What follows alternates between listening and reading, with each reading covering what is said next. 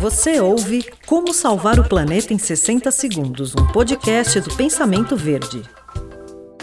A coleta e o armazenamento de água não são novidades.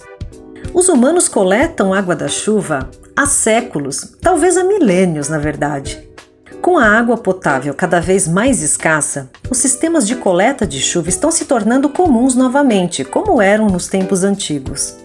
E essa água coletada pode ser usada para regar as plantas, lavar o carro, a calçada.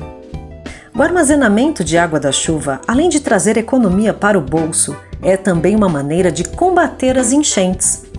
Se as comunidades e bairros que sofrem com os alagamentos passassem a armazenar a água em cisternas, certamente essa situação seria amenizada. Como salvar o planeta em 60 segundos foi um oferecimento da Fragmac.